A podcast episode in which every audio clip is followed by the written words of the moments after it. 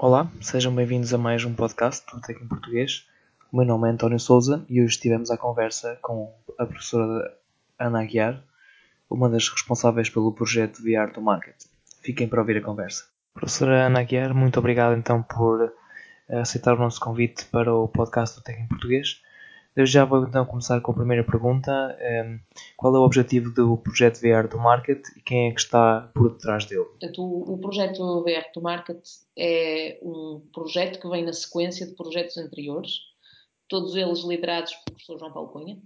Uh, um projeto inicial que era o Vital Responder, que eh, ainda ele estava na Universidade de Aveiro.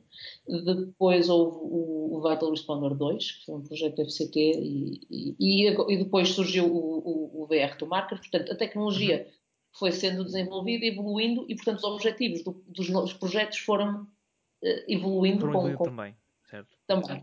Um, e, portanto, o projeto é liderado pelo Inesc, pelo João Paulo Cunha eh, e pela, pelo Inesc Tech, eh, e tem a colaboração do Instituto de Telecomunicações, eh, do IETA e, e, da, e, do, e da Carnegie Mellon University, porque é um projeto CMU Portugal. Tendo em conta, então, que este projeto visa a, a ligação de forças policiais, bombeiros em cenários de emergência, fala-nos um pouco, então, sobre a tecnologia utilizada neste sistema um, nós sabemos que existem, são utilizados alguns wearables.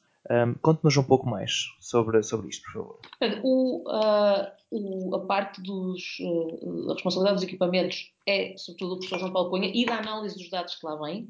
O, inicialmente era uma t-shirt, tipo um projeto também a Biodevices, uhum. que é uma empresa da zona de Aveiro, que desenvolveu uma t-shirt que facilita a ligação uh, a elétrodos que medem, uh, o, o, um, fazem um eletrocardiograma uh, com qualidade, com qualidade suficiente para ter uma certificação médica.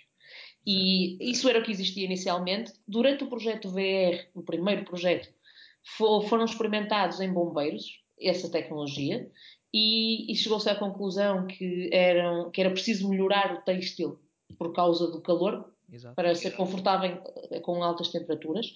E isso foi feito durante essa, portanto, foi desenvolvido em, em conjunto com, com, a empresa um, um novo material. Uh, ao mesmo tempo, foram usados wearables para recolher, começar a recolher dados de eletrocardiograma em situações reais ou de treino, uh, para começar a fazer o processamento dos dados, isso também com o, o professor João Paulo Cunha.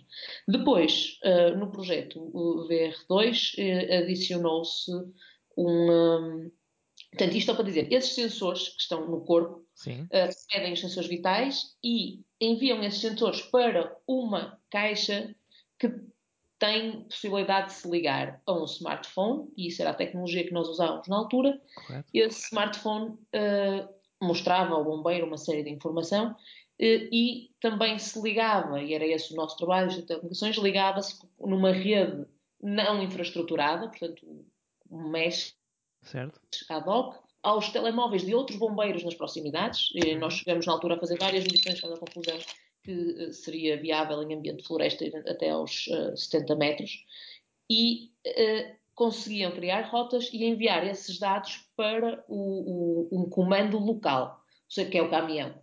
As equipas de bombeiros são de 5 elementos, eles distribuem-se depois no terreno e o caminhão serviria de base para pelo menos o chefe da equipa ter uma, uma, uma visão de, de, das posições e de eventuais situações de emergência uh, dos bombeiros. Portanto, isso é a, a, tecnologia inicial. No segundo projeto, nós evoluiu-se, adicionaram-se vários sensores de qualidade do ar, de, de fumo de, de, e de, partículas e de mais uma série de, coisas, adicionaram-se no capacete Uh, nós evoluímos a parte da nossa tecnologia para um módulo já não baseado em smartphones, porque não era uma tecnologia muito viável para usar, sobretudo touchscreen, uh, uh, no, no, ambiente, e começamos a desenvolver uma tecnologia mais baseada num, em módulos, na altura Raspberry Pi, que depois teriam de levar um casing diferente, mas uns mini, mini computadores. Sim, sim, sim. E, e, portanto, que recolhiam já não só os dados do, do, do do novo colete, mas também da nova t-shirt,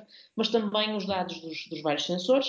Enviavam esses dados também por uma rede de mesh em Wi-Fi através dos bombeiros para uma, essa, essa base, estação base local. Além disso, caso houvesse conectividade, enviava dados dos sensores para um simulador que estava instalado remoto e que estava a fazer simulação de fogo.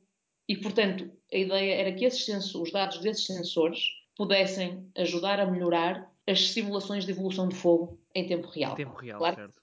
Supõe que existe uma ligação entre o carro de bombeiros e esse servidor que não está ali.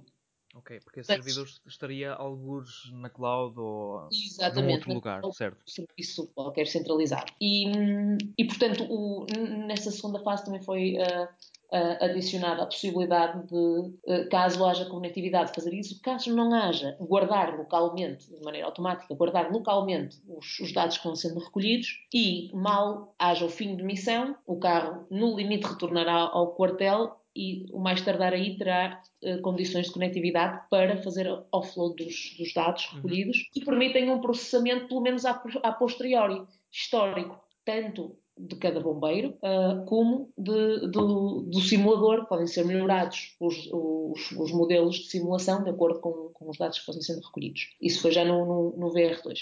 No VR2 Market, o objetivo do VR2 Market era levar a tecnologia mais à frente, provavelmente perto do mercado, fazendo bastante, todos os anos foram feitas recolhas com os bombeiros, uh, em, uh, em, situações reais ou de treino, mas reais, de, reais no, okay.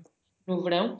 Uh, foi desenvolvido um sensor novo pela equipa do Professor João Paulo Cunha, que é agora um adesivo, e, e, e levar e, e, tentar criar, fazer uma análise de mercado. Portanto, este, este projeto incluía também uma análise de mercado, de, de, de cadeia de produção, riscos de potenciais fornecedores, de, de tudo, tudo, isso. Portanto, quem é que seriam também outros mercados, e daí que se fizeram experiências também com controladores aéreos, com militares nos Estados Unidos, inclusive, e com outras soluções de conectividade, como, como o LTE. Uh, ah, portanto, foram. Em vez, de, em vez de usar o Wi-Fi, sim, seria o LTE como base de comunicação, seria isso? Exatamente, como alternativa. Para além da rede Wi-Fi para a transmissão de dados, eh, qual é que poderiam ser as alternativas para o envio dos dados para os servidores? Pode ser uma rede celular, Uhum. Uh, se for no local e tiverem conectividade celular, e no limite pode ser um Wi-Fi que exista no quartel.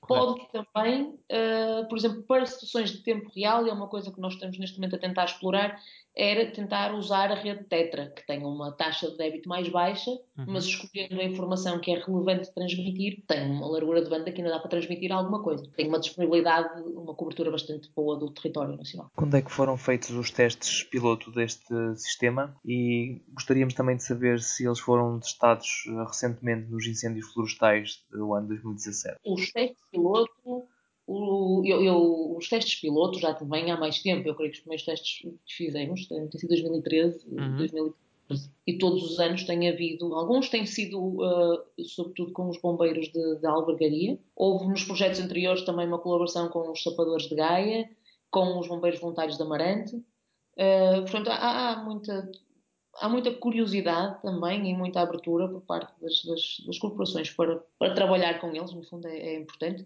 Durante os fogos do ano passado não, não estava em teste, e eu creio que quando eles foram para o terreno, porque os bombeiros de albergaria não estiveram na primeira sessão, série de fogos, mas estiveram na segunda, uhum. uh, aí nós não tínhamos, não tínhamos os equipamentos em teste e eu um bocadinho extremas para toda a gente. Certo, certo. Foi apenas curiosidade. curiosidade isto não ajudaria.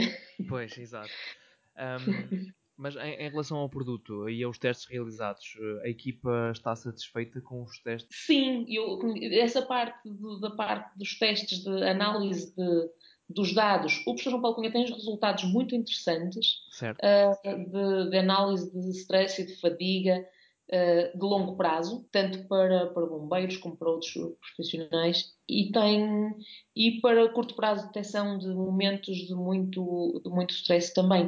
Uh, por exemplo, ele chegou a fazer medições em cenários de treino de temperaturas extremas com, com cenários de incêndio dentro de um contentor, portanto indoor e coisas assim, e tem tinha muito bons resultados de, de, de detecção de, de, eventos pronto, críticos, neste caso. Para além do setor dos bombeiros e polícias, este sistema também se uh, dirige ao setor uh, da aviação? Sim, controladores aéreos foi usado em, em controladores aéreos, porque também é uma, é, um, é uma profissão é bastante desgastante.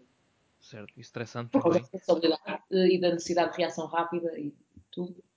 Militares, no, uh, no, no, terreno, eu testei nos Estados Unidos, e, e a, a, polícia, e eu creio que uh, foram estas as, as, uh, as, as, opções exploradas. Muito obrigada à professora Ana Guiar por participar no nosso podcast. Iremos uh, no futuro então falar com o professor João Paulo Cunha para fazer uma análise mais detalhada aos resultados deste projeto VR do Market. E por hoje é tudo.